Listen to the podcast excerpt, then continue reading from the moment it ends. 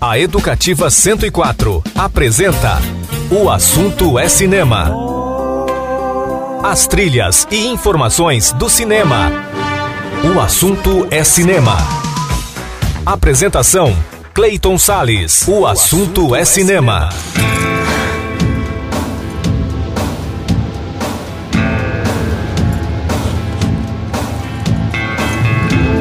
Olá, amante do cinema! Como é que você tá, hein? Bom, eu vou muito bem, sabe por quê? Porque a partir de agora começa mais um programa O Assunto é Cinema Sempre, com a trilha sonora do audiovisual nas ondas da Rádio Educativa 104 FM, em 104,7 no seu radinho, também pelo portal da Educativa na internet e também por aplicativos de rádio para o seu smartphone.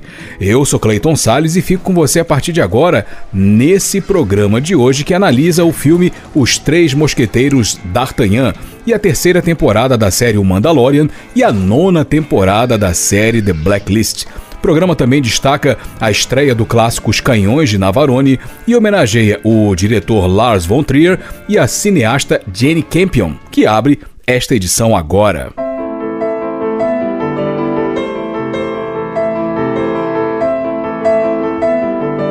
Ela até pintava ótimos quadros, mas aí a necessidade de se expressar pela imagem em movimento a levou ao cinema. A cineasta Jane Campion nasceu em 30 de abril de 1954 na Nova Zelândia e é filha de mãe atriz e pai diretor de teatro. Logo, o incentivo para o caminho artístico foi inevitável, né? Mas antes disso, ela se formou em antropologia, ainda no seu país natal, a Nova Zelândia. Depois, ela se mudou para Londres, onde se formou numa escola de artes, mas o audiovisual era o seu destino. Seu primeiro curta-metragem foi lançado em 1982 e já faturou a Palma de Ouro para curtas no Festival de Cannes. O primeiro longa-metragem de Jane Campion foi Sweetie, lançado em 89, bem recebido pela crítica e premiado por academias de cinema. O impulso inicial de seu reconhecimento veio em 93 com o drama O Piano, que lhe rendeu indicações e vitórias nos principais prêmios do cinema, como o Oscar de Melhor Roteiro Original e a nomeação ao Oscar de Melhor Direção. Finalmente, com o longa-metragem Ataque dos Cães, Jane Campion entrou para a história ao se tornar a terceira mulher a vencer o Oscar de melhor direção e a primeira a ser indicada duas vezes. Outros trabalhos com a sua assinatura são Retrato de uma Mulher, de 96, Em Carne Viva, de 2003 e Brilho de uma Paixão, de 2009. Jane Campion também tem trabalhos para televisão, como a minissérie Top of the Lake, lançada em 2013. Então vamos ouvir temas e canções de filmes dirigidos pela Jane Campion. Vamos ouvir The Scent of Love com Michael Nyman, trilha de O Piano. Depois vamos ouvir um tema de Volkswagen Killer chamado My Life Before Me, trilha de Retrato de uma Mulher. Depois vamos ouvir um tema de Mark Bradshaw chamado Negative Capability, trilha de O Brilho de uma Paixão, e fechando com um tema de John Greenwood para o filme 25 Years, trilha de O Ataque dos Cães todos temas de filmes dirigidos pela nossa primeira homenageada do programa de hoje, a cineasta neozelandesa Jane Campion, que nasceu em 30 de abril de 1954. O assunto é cinema, trilha sonora do audiovisual, nas ondas do rádio, tudo de maravilhoso e cinematográfico para você.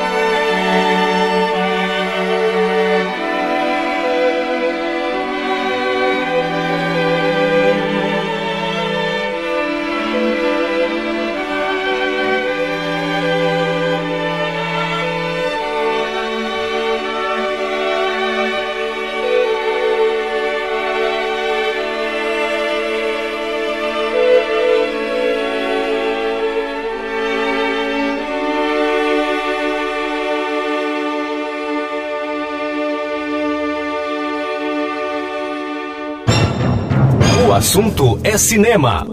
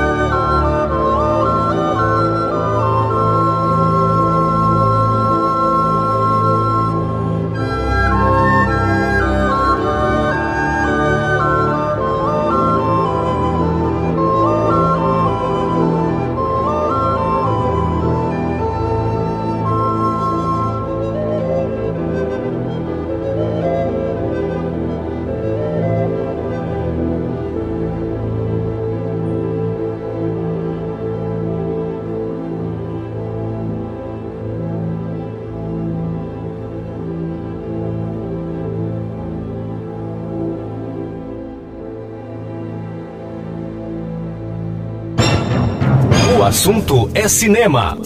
I still don't know how to work out a poem. A poem needs understanding through the senses. The point of diving in a lake is not immediately to swim to the shore, but to be in the lake, to luxuriate in the sensation of water. You do not work the lake out, it is an experience beyond thought. Poetry soothes and emboldens the soul to accept mystery. I love mystery. I found your fairy princess on the wall in my room.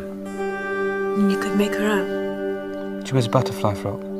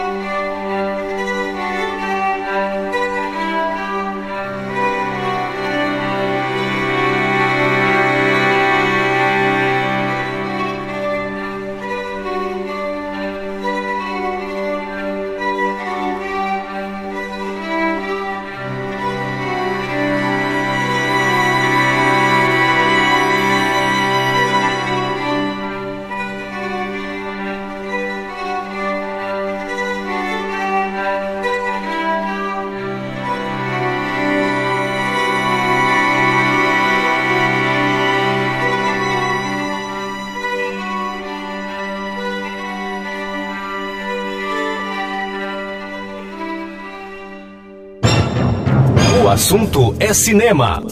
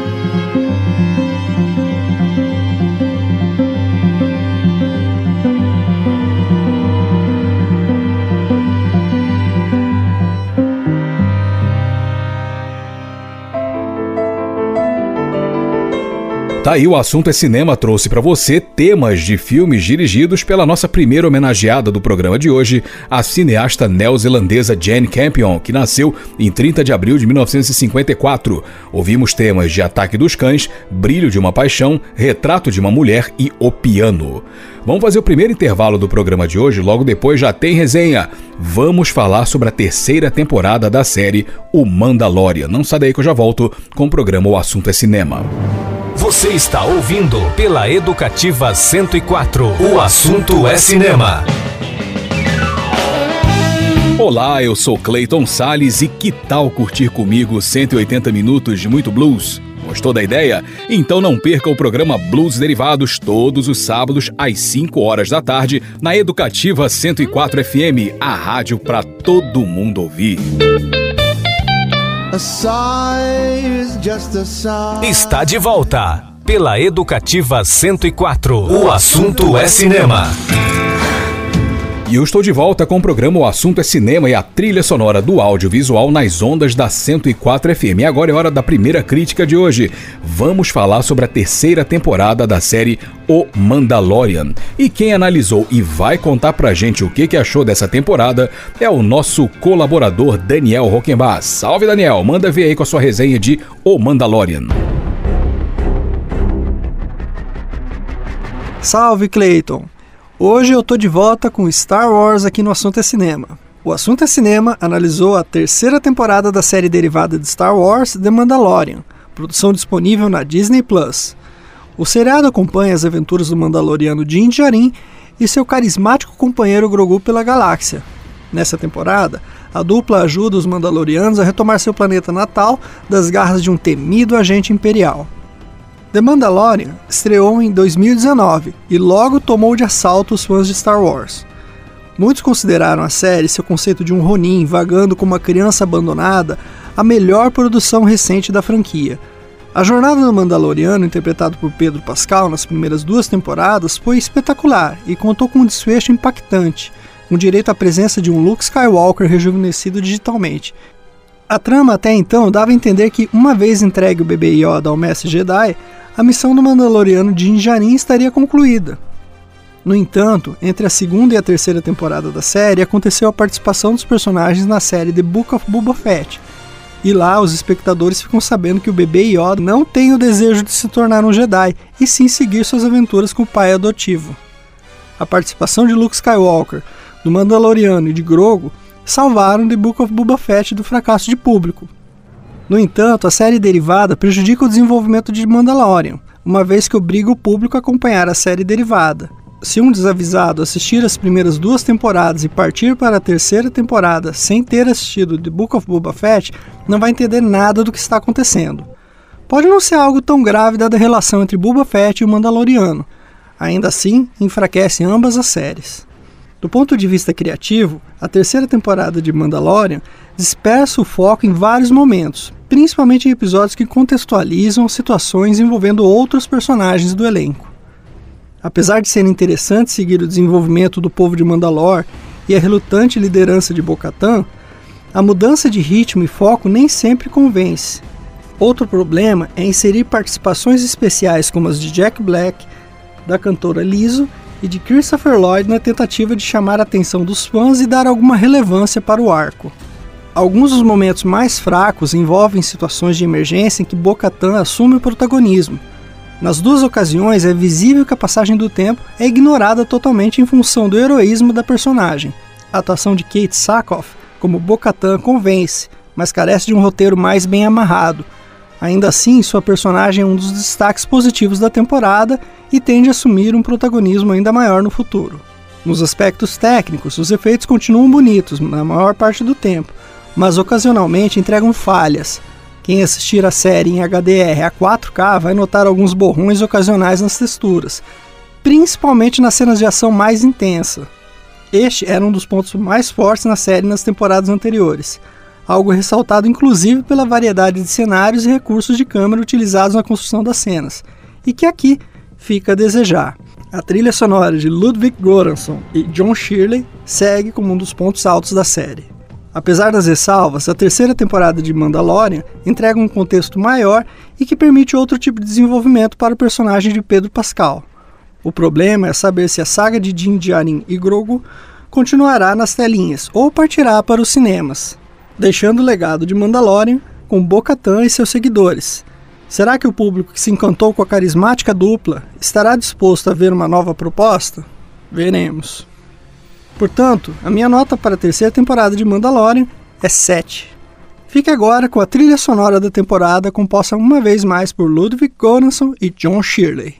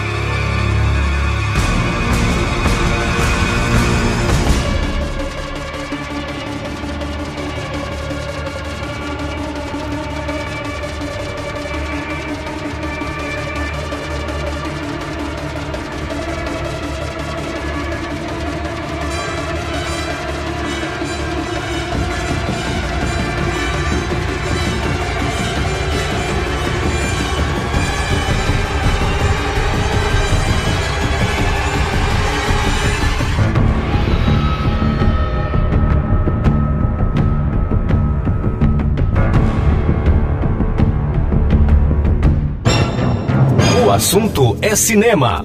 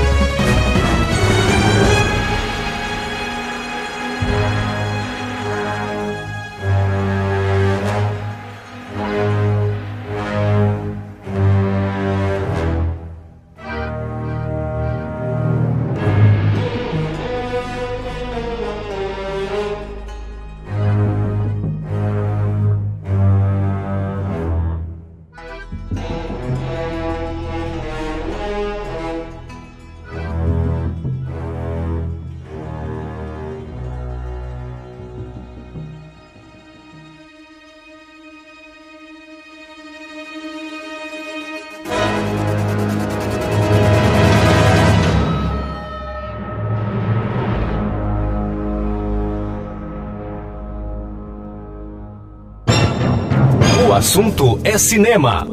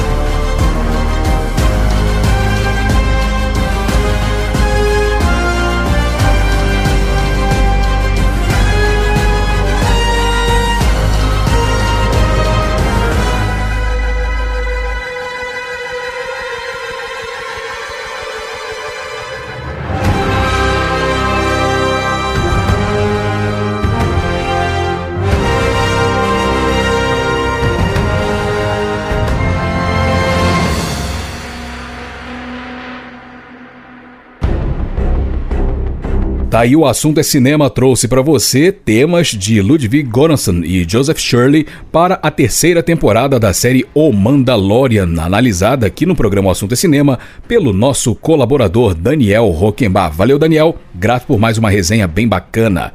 Vamos fazer mais um intervalo e no próximo bloco vamos falar sobre um clássico, o filme Os Canhões de Navarone. Não sarei que eu já volto com o programa O Assunto é Cinema. Você está ouvindo pela Educativa 104. O assunto é cinema.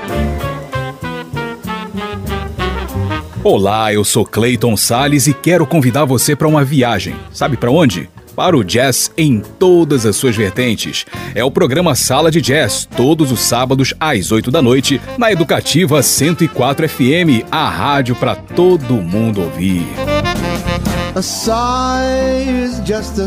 Está de volta pela Educativa 104. O assunto é cinema. E eu voltei com o programa O Assunto é Cinema e a trilha sonora do audiovisual nas ondas da 104 FM. E agora vamos falar sobre um clássico, um clássico de guerra, chamado Os Canhões de Navarone.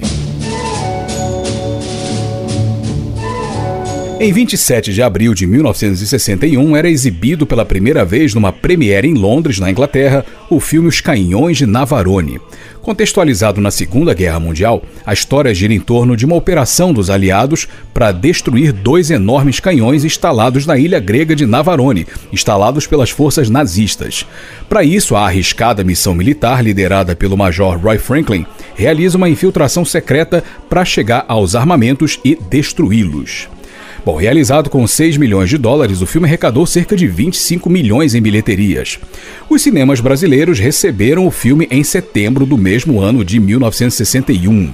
Baseado no romance homônimo de Alistair MacLean, Os Canhões de Navarone teve a direção de J. Lee Thompson e concorreu a vários prêmios de peso do cinema. No Oscar, disputou sete estatuetas, incluindo a de melhor filme, e venceu a de melhores efeitos especiais. No Globo de Ouro, concorreu em três categorias e venceu as de melhor filme de drama e melhor trilha sonora. No BAFTA, o principal prêmio inglês, disputou o prêmio de melhor roteiro britânico. O elenco teve Gregory Peck, Anthony Quinn e David Niven. A trilha sonora foi composta pelo Dmitry Tionkin e nós vamos ouvir temas do Dmitry Tionkin para o filme Os Canhões de Navarone de J. Lee Thompson, lançado em 27 de abril de 1961.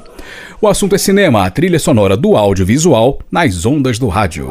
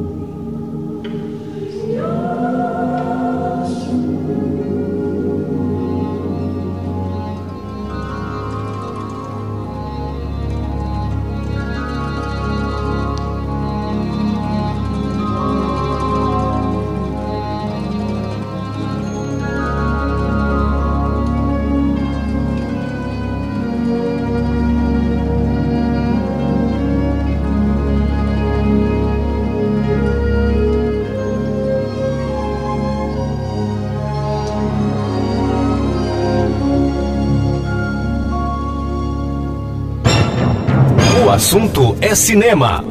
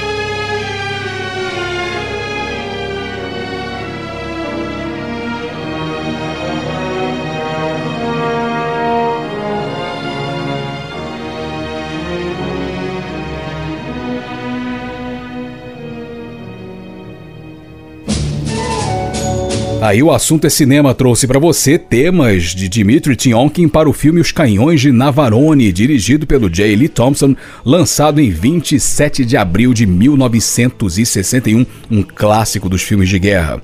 Vamos fazer mais um intervalo e no próximo bloco tem mais resenha. Vamos falar sobre Os Três Mosqueteiros d'Artagnan. Não sai daí que eu já volto com o programa O Assunto é Cinema. Você está ouvindo pela Educativa 104. O assunto é cinema. Olá, eu sou Clayton Sales e que tal curtir comigo 180 minutos de muito blues? Gostou da ideia? Então não perca o programa Blues Derivados todos os sábados às 5 horas da tarde na Educativa 104 FM, a rádio para todo mundo ouvir. Está de volta pela Educativa 104. O assunto é cinema. E eu estou de volta com o programa O Assunto é Cinema e a trilha sonora do audiovisual nas ondas da 104 FM. E agora mais uma crítica, mais uma resenha. Eu vou falar agora sobre o filme Os Três Mosqueteiros d'Artagnan.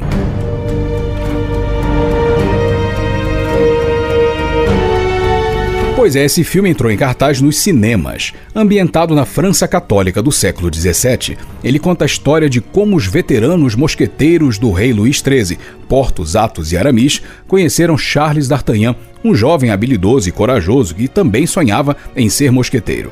Depois de quase morrer ao tentar salvar uma mulher de sequestro, D'Artagnan acaba envolvido numa trama conspiratória com o poder de mudar o futuro da França. Trama que envolve a rainha da França, um colar de diamantes e uma espiã misteriosa chamada Milady. Bom, dirigido por Martin Bourboulon, é o primeiro de uma série de dois filmes inspirados nos personagens épicos da literatura de Alexandre Dumas. E o primeiro ponto que chama atenção no filme é uma narrativa da literatura francesa ser contada sob a perspectiva francesa com um elenco predominantemente francês e com um diretor francês também, né? Desse modo, as digitais do cinema da França são perceptíveis, por exemplo, nas empolgantes cenas de ação com dinâmicas diferentes das que estamos acostumados a ver em obras semelhantes, principalmente do cinema americano e britânico. Outro aspecto muito positivo do filme é a produção de época. Vestimentas e cenários são deslumbrantes, luxuosos, como esperado, mas sem exageros, apenas o suficiente para isso não desviar da história contada na tela. E é uma história muito interessante porque mistura aquele conhecido espírito despojado das batalhas de espada, embora também tenha armas de fogo, com uma pitada de política, disputa de poder, conspiração e espionagem. Mas nada muito assim profundo, pois parece que a ideia é mais entreter através do transporte de nossa imaginação aos tempos das monarquias europeias. Há falhas, na minha opinião, no desenvolvimento dessa história, principalmente no arco de D'Artagnan, ofuscado por outras subtramas mais excitantes. E uma delas é a da agente secreta Milady, muito bem interpretada pela Eva Green, com seu semblante misterioso e sombrio, tipo de papel que a atriz francesa é especialista, né? Talvez isso se justifique porque ela será o foco da sequência do filme. Ainda assim, as poucas pistas de sua jornada são mais interessantes que as sagas, por exemplo, de Portos, Atos e Aramis. Os três mosqueteiros acabam reduzidos a coroas caricatos com problemas diversos, como a quase execução de Atos por uma falsa acusação de assassinato, que acaba se conectando também à trama central. Mas no geral, as atuações funcionam muito bem no coletivo, tanto o elenco principal quanto o elenco coadjuvante e os figurantes. E são muitos, hein? bom, Os Três Mosqueteiros d'Artagnan é um filme para mim muito bom que poderia entregar mais dos personagens principais, mas que serve como aperitivo para o próximo longa, cuja promissora ideia está presente no final e na cena pós-crédito. Mantendo o espírito do célebre universo capa e espada de Alexandre Dumas, o filme é divertido por essência, mas assim como a sua matriz literária, alterna com muito fascínio a ficção e a realidade histórica de uma Europa de reinos cobertos por camadas e camadas de muita instabilidade. Enfim, para mim, Os Três Mosqueteiros d'Artagnan merece a nota 8. Então vamos ouvir a trilha sonora, vamos ouvir temas de Guilherme Roussel para o filme Os Três Mosqueteiros d'Artagnan, de Martin Bourboulon, que entrou em cartaz nos cinemas e foi analisado aqui no programa O Assunto é Cinema. O Assunto é Cinema, a trilha sonora do audiovisual nas ondas do rádio.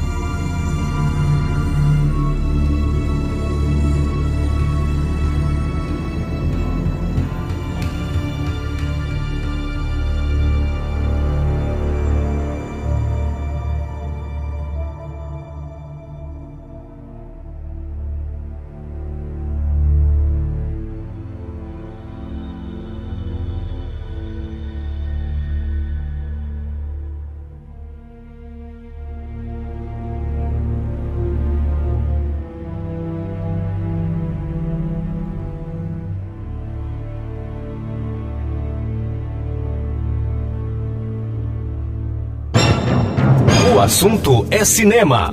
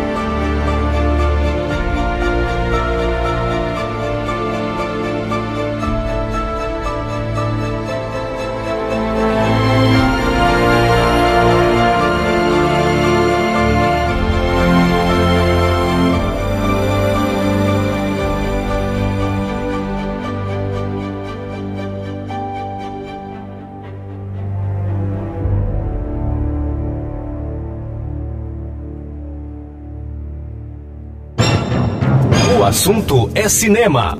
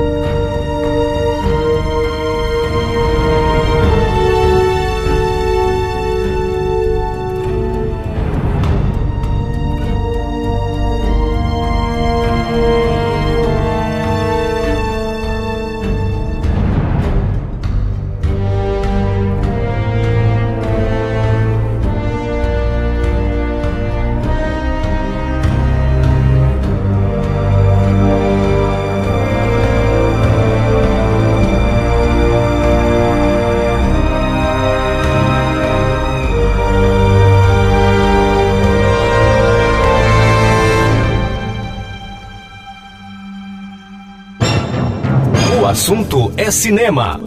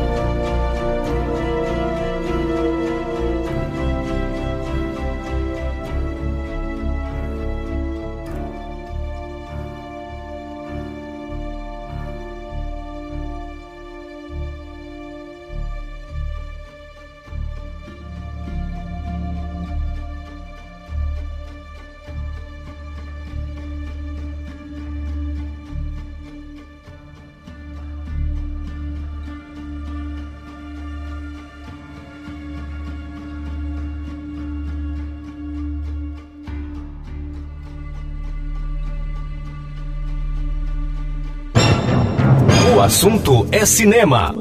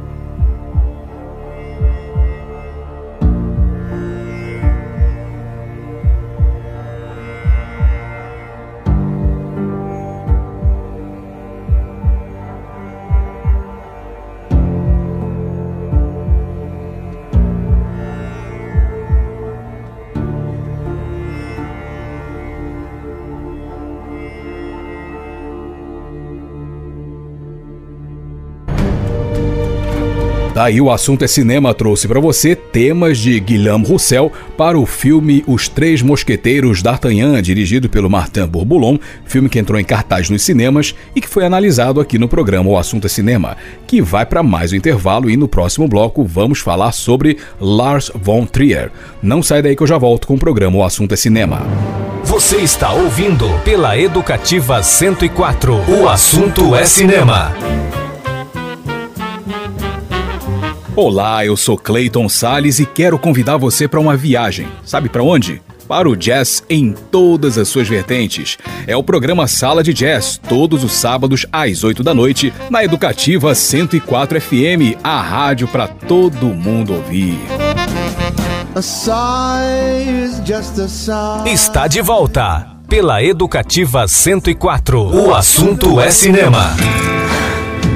E eu estou de volta com o programa O Assunto é Cinema e a trilha sonora do audiovisual nas ondas da 104 FM.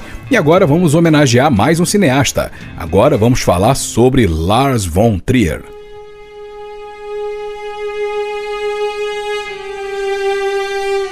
A verdade é que não existe quietude nem calmaria quando se trata de Lars von Trier, não é verdade?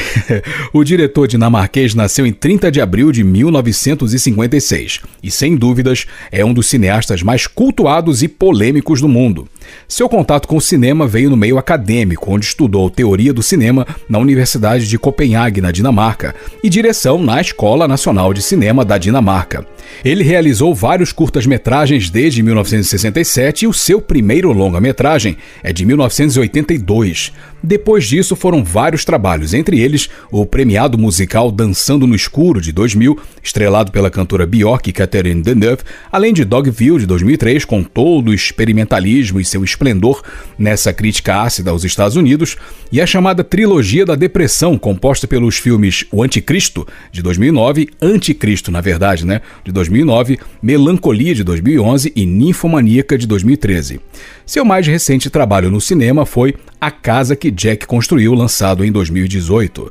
Vamos ouvir temas e canções de filmes dirigidos pelo Lars von Trier. Vamos ouvir New World com a Bjork, trilha de Dançando no Escuro, Rap at Work de Albinoni, trilha de Dogville, filme de 2003, depois Epilogue, tema de Tuva Semigsen para o filme Anticristo e depois para fechar vamos ouvir Hey Joe com a Charlotte Gainsbourg, que é atriz do filme, né? No caso do filme Ninfomaníaca, lançado em 2013. Tudo isso temas e canções de filmes dirigidos pelo Lars von Trier, que nasceu em 30 de abril de 1956. O assunto é cinema, a trilha sonora do audiovisual nas ondas do rádio.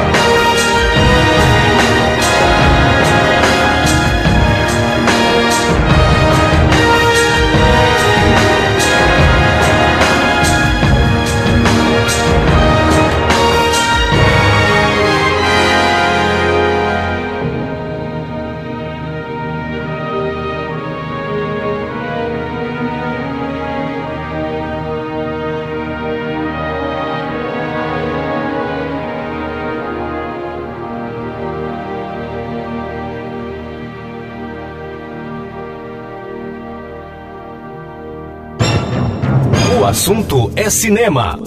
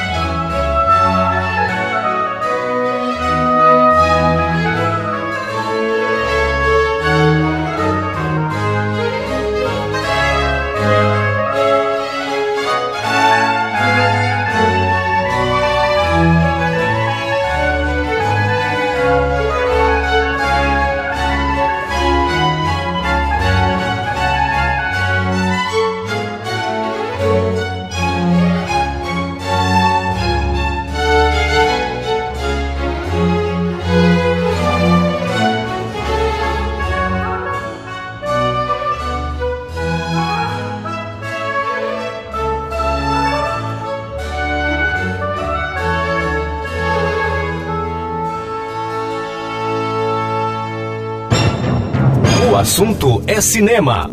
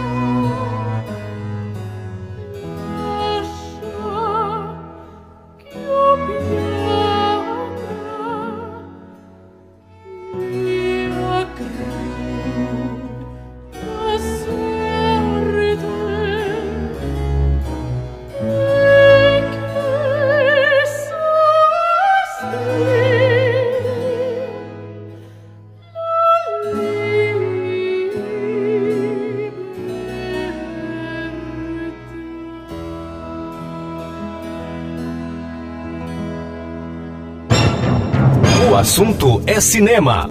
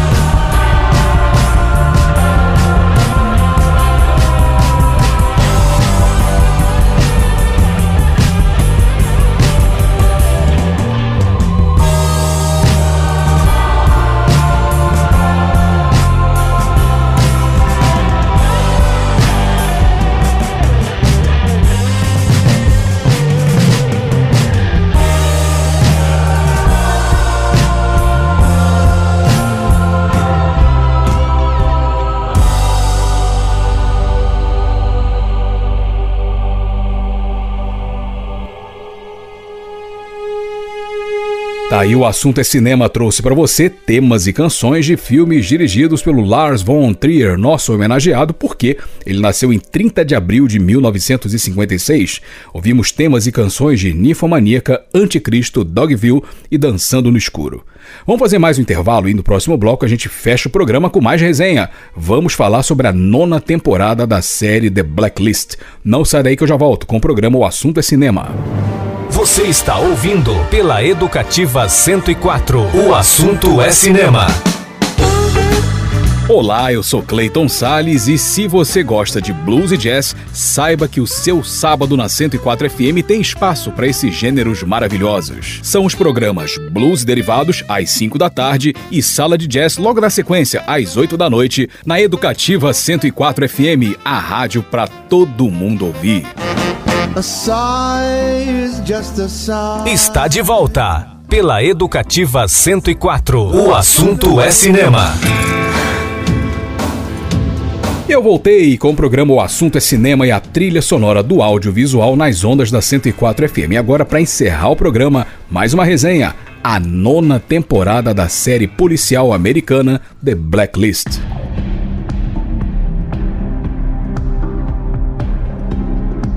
Pois é, está disponível na Netflix a nona temporada da série The Blacklist.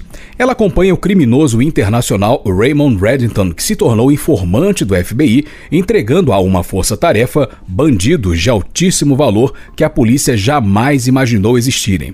Mas havia duas condições: ganhar a imunidade total e entregar os nomes da lista negra apenas para a agente Elizabeth Keane. Ocorre que essa agente ela foi assassinada no final da oitava temporada, e a fase seguinte, que começa dois anos depois do crime, mostra todo o esforço de Reddington para descobrir o mandante da morte de sua protegida. Bom, vamos lá. Produzida pela rede americana NBC, a temporada é a primeira depois da saída da atriz Megan Boone, que interpretou Elizabeth Keane. E a série não apenas conseguiu sobreviver à eliminação de uma de suas personagens principais, como ganhou novo fôlego.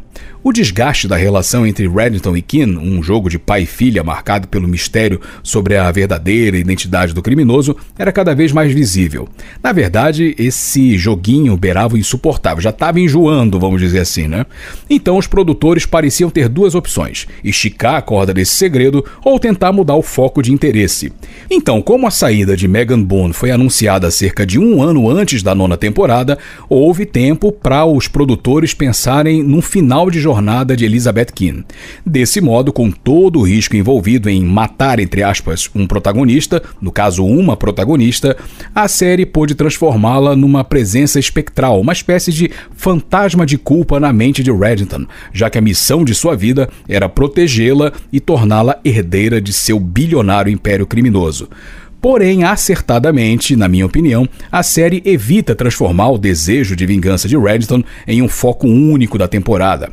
Essa temporada percorre etapas equilibradas, desde o luto dele e dos demais membros da força-tarefa do FBI, casos da lista negra, até os últimos episódios onde vários desses casos convergem ao empenho de Reddington em descobrir o autor da morte de Elizabeth Keane.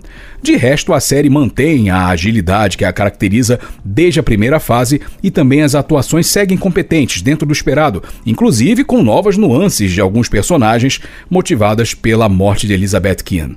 Outro ponto para mim sempre positivo dessa série é a precisão com que as canções da trilha sonora são postas em cena. Enfim, a nona temporada de The Blacklist para mim é muito boa, superior à oitava e muito superior à sétima e sexta temporadas. Embora tenha perdido o encanto dramático das três primeiras fases, ela parece que nessa temporada começa a recuperar a vitalidade das primeiras fases. Mesmo com a morte de Elizabeth Keane, que de outra forma está presente na trama, na verdade como um gatilho para vinganças, traições, culpas e também expiações. Pela primeira vez, perdemos a já tediosa obsessão em descobrir a tal verdadeira identidade de Raymond Reddington, pelo menos por enquanto. A TV americana NBC está veiculando nos Estados Unidos os episódios inéditos da décima temporada, já anunciada como a última, como a temporada final. E aí, quem sabe, nela saibamos quem é o criminoso mais procurado do FBI e o dedo duro mais odiado pela bandidagem. Mas por enquanto a gente se contenta com uma ótima temporada, com uma muito boa temporada, nona temporada da série The Blacklist, série criminal The Blacklist. E, claro, temos que destacar também a atuação sempre magnífica do James Spader. Enfim, para mim, merece a nota 8 essa nona temporada. Então vamos ouvir canções que aparecem nessa nona temporada da série The Blacklist. Vamos ouvir Wild Horses com Rolling Stones, What a Wonderful World com Louis Armstrong e Child in Time com a banda Deep Purple. Canções que aparecem na nona temporada da série americana The Blacklist, disponível na Netflix e analisada aqui no programa O Assunto é Cinema. Assunto é Cinema que vai terminando. Eu sou Clayton Sales, agradeço demais a sua audiência e espero que você tenha curtido o programa de hoje e te aguardo na nossa próxima edição. Para você, ouvinte, tudo de maravilhoso e cinematográfico e aquele abraço de cinema. Tchau, tchau.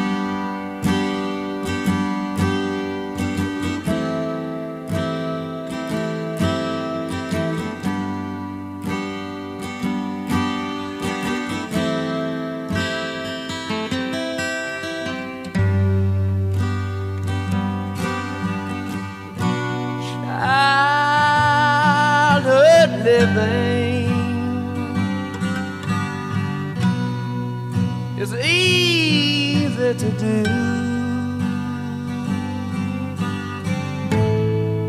The things you wanted, I bought them for you.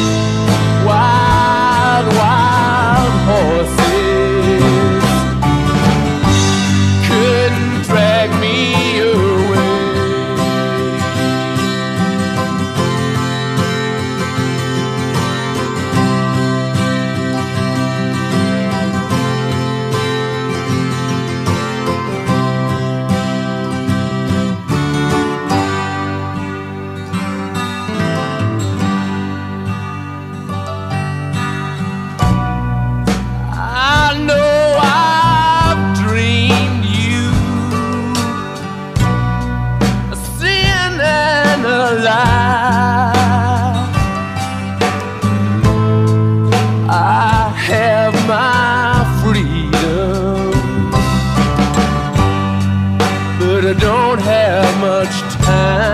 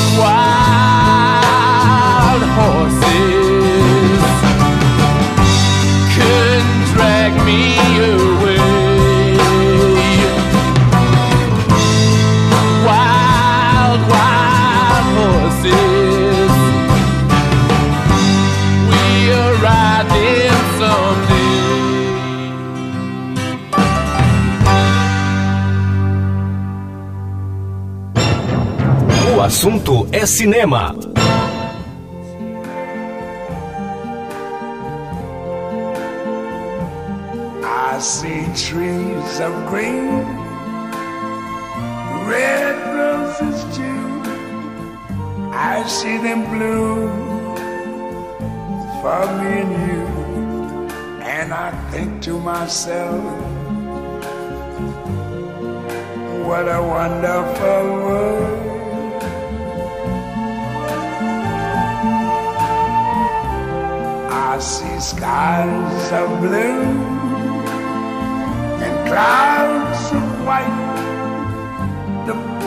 Blessed day, the dark, sacred night. And I think to myself, what a wonderful world.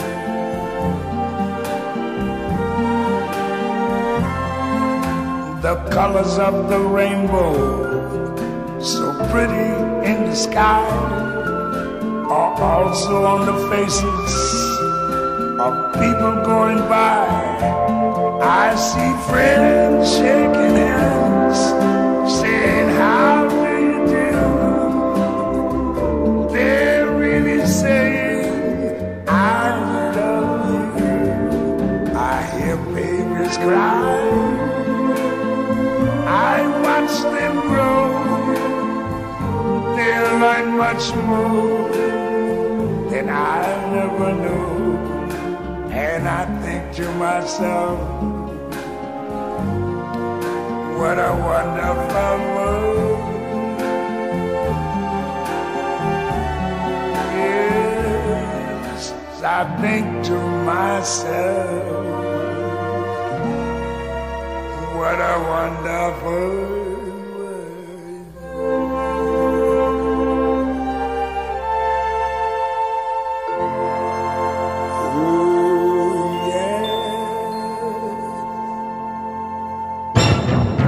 assunto é cinema.